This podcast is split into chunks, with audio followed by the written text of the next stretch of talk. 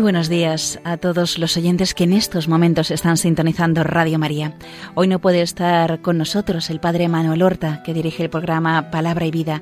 En su lugar les vamos a ofrecer una meditación sobre el buen pastor anunciado por los profetas.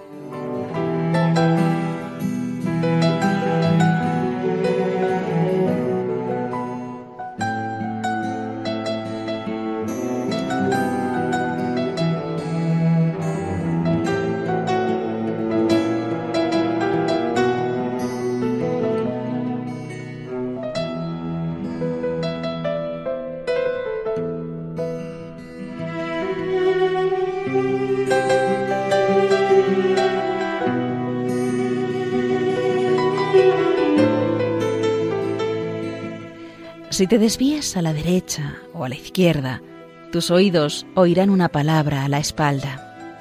Este es el camino, caminad por él.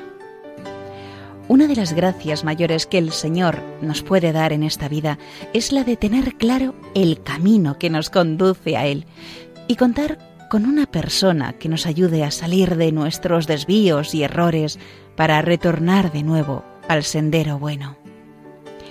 En muchos momentos de su historia, el pueblo de Dios se encontró sin rumbo y sin camino, en el desconcierto y abatimiento más grandes por falta de verdaderos guías.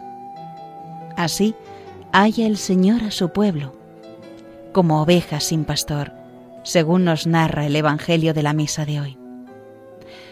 Al ver a las gentes, se compadecía de ellas, porque estaban extenuadas y abandonadas, como ovejas que no tienen pastor. Sus guías se habían portado más como lobos que como verdaderos pastores del rebaño. En la larga espera del Antiguo Testamento, los profetas anunciaron con siglos de antelación la llegada del buen pastor, el Mesías, que guiaría y cuidaría amorosamente su rebaño. Sería un pastor único, que buscaría a la oveja perdida y a la extraviada, vendaría a la herida y curaría a la enferma.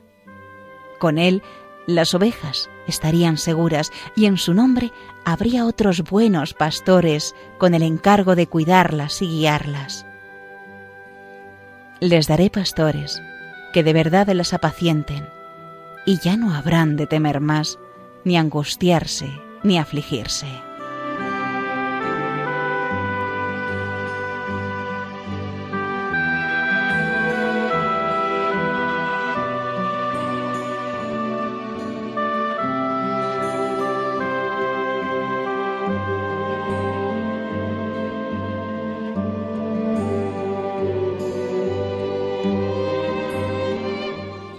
Yo soy el buen pastor, dice Jesús.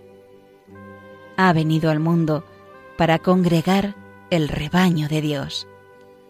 Andabais, nos dice San Pedro, como ovejas descarriadas, mas ahora os habéis convertido al pastor y guardián de vuestras almas. Viene el buen pastor para recoger a su rebaño de su extravío, para guiarlo, para defenderlo, para alimentarlo para juzgarlo, para conducirlo por fin hasta las praderas definitivas, junto a las aguas de la vida. Jesús es el buen pastor anunciado por los profetas. En él se cumplen al pie de la letra todas las profecías. Él conoce y llama a cada una de las ovejas por su nombre. Jesús nos conoce personalmente nos llama, nos busca, nos cura. No nos sentimos perdidos en medio de una humanidad inmensa y sin nombre. Somos únicos para Él. Podemos decir con toda exactitud, me amó y se entregó por mí.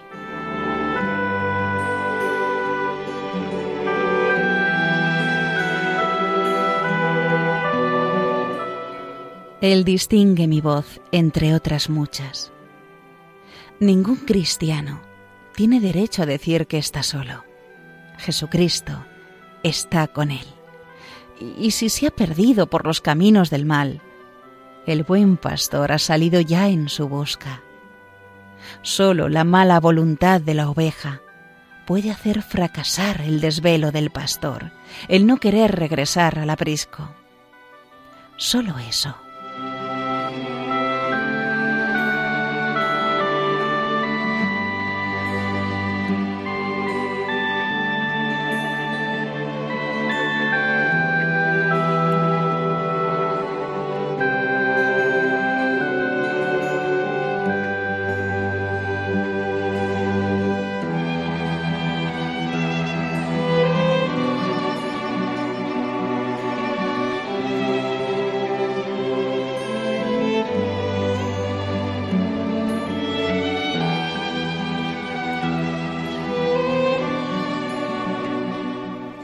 Además del título de buen pastor, Cristo se aplica a sí mismo la imagen de la puerta por la que se entra al aprisco de las ovejas, que es la Iglesia. Ella es un redil cuya única y obligada puerta es Cristo. Es también una grey de la que el mismo Dios se profetizó pastor y cuyas ovejas, aunque conducidas ciertamente por pastores humanos, son, no obstante, guiadas y alimentadas continuamente por el mismo Cristo, buen pastor y príncipe de los pastores, que dio su vida por las ovejas.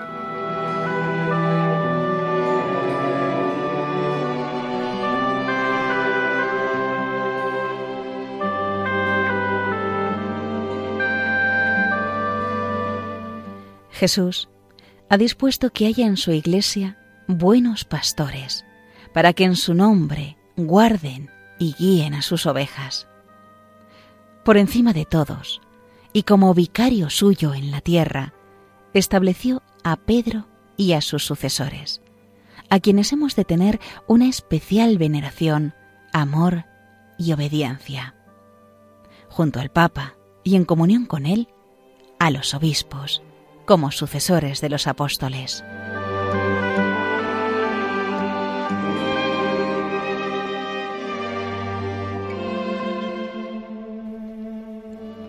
Los sacerdotes son buenos pastores, especialmente en la administración del sacramento de la penitencia, donde nos curan de todas nuestras heridas y enfermedades.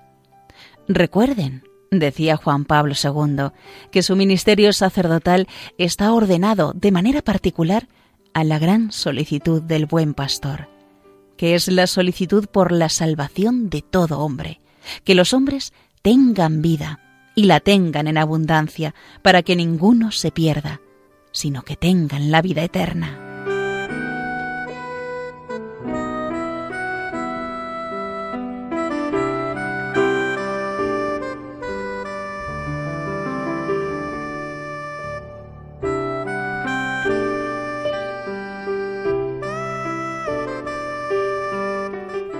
Cada cristiano debe ser buen pastor también de sus hermanos, especialmente por medio de la corrección fraterna, del ejemplo y de la oración.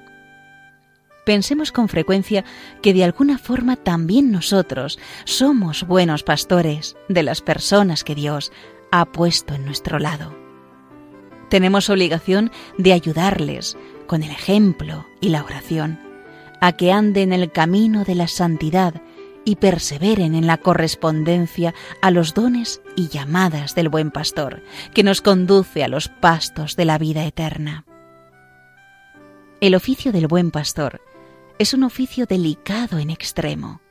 Exige mucho amor y mucha paciencia, valentía, competencia, mansedumbre. También prontitud de ánimo, y un gran sentido de la responsabilidad. El descuido de esta misión ocasionaría gravísimos daños al pueblo de Dios. El mal pastor lleva la muerte incluso a las ovejas fuertes.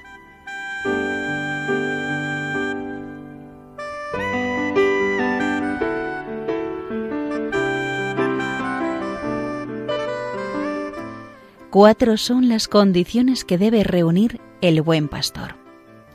En primer lugar, el amor. Fue precisamente la caridad la única virtud que el Señor exigió a Pedro para entregarle el cuidado de su rebaño.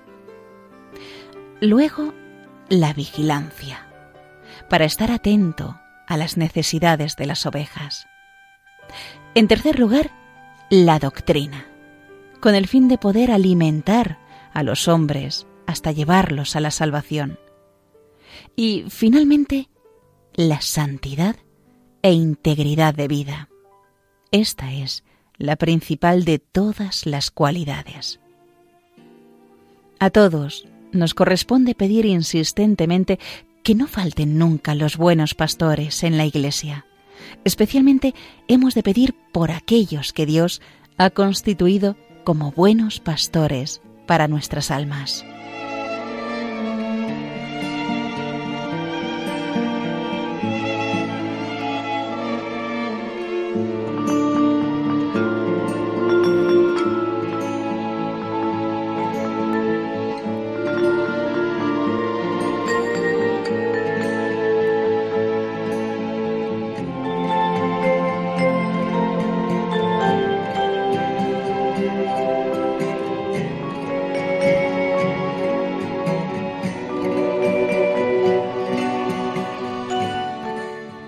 Cada uno de nosotros necesita un buen pastor que guíe su alma, pues nadie puede orientarse a sí mismo sin una ayuda especial de Dios.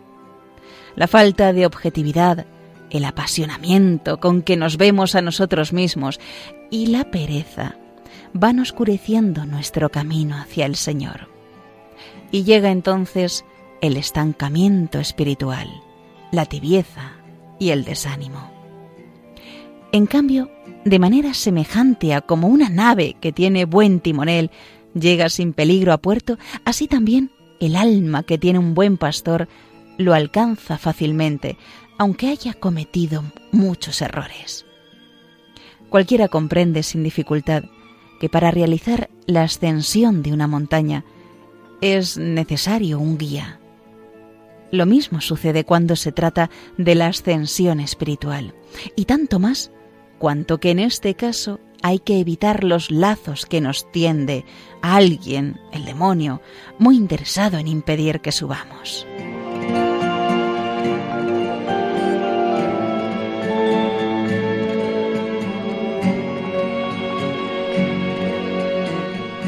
La dirección espiritual nos es necesaria para que no tengamos que decir al final de nuestra vida lo mismo que los judíos después de vagar por el desierto sin rumbo ni sentido. Cuarenta años hemos dado vueltas alrededor de la montaña. Hemos vivido sin ton ni son, sin saber a dónde íbamos, sin que el trabajo o el estudio nos acercara a Dios, sin que la amistad, la familia, la salud y la enfermedad, los éxitos o los fracasos, nos ayudaran a dar un paso adelante en lo verdaderamente importante, la santidad, la salvación. Para que no tengamos que decir que hemos vivido de cualquier manera, sin sentido, entretenidos con cuatro cosas pasajeras. Y todo porque nos faltaron unas metas sobrenaturales en las que luchar, un camino claro y un guía.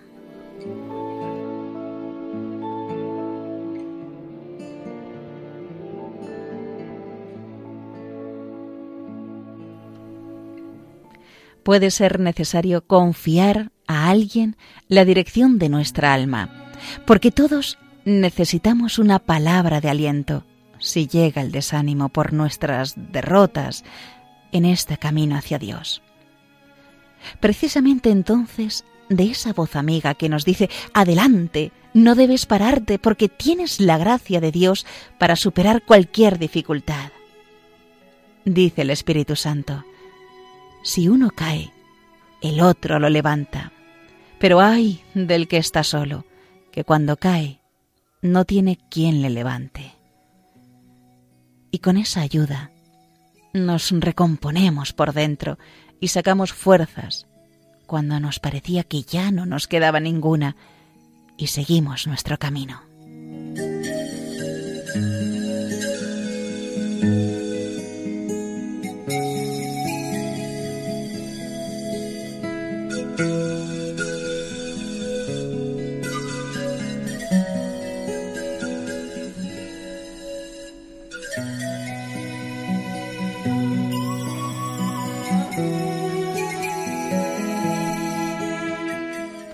Es una gracia especial de Dios poder contar con esa persona amiga que nos ayuda eficazmente en algo de tanta importancia, a la que podemos abrir el alma en una confidencia llena de sentido humano y sobrenatural.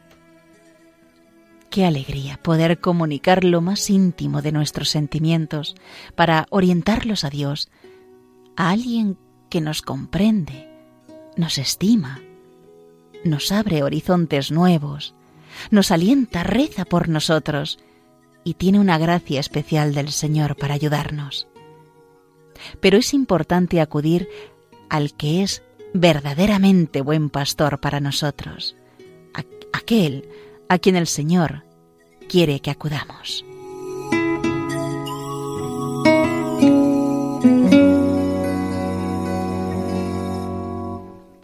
San Lucas nos narra de qué manera el hijo pródigo siente la necesidad de descargar el peso que agobia su alma.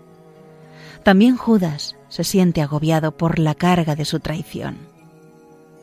El primero se dirige a quien tiene que ir y encuentra una paz que ni siquiera podía imaginar. Restableció de nuevo su vida. Judas debió volver a Jesús quien, a pesar de su pecado, lo hubiera acogido y confortado como a Pedro. Fue, sin embargo, a quien no debía, a quienes eran incapaces de comprender y, sobre todo, incapaces de dar a aquel hombre lo que necesitaba. ¿A nosotros qué? Allá tú, le dicen. En la dirección espiritual encontramos al buen pastor, que nos da las ayudas necesarias para no perdernos, para recuperar el camino si nos hubiéramos desorientado en nuestro andar hacia Cristo. Nuestra Madre, Santa María, nos muestra siempre el sendero seguro que conduce a Cristo.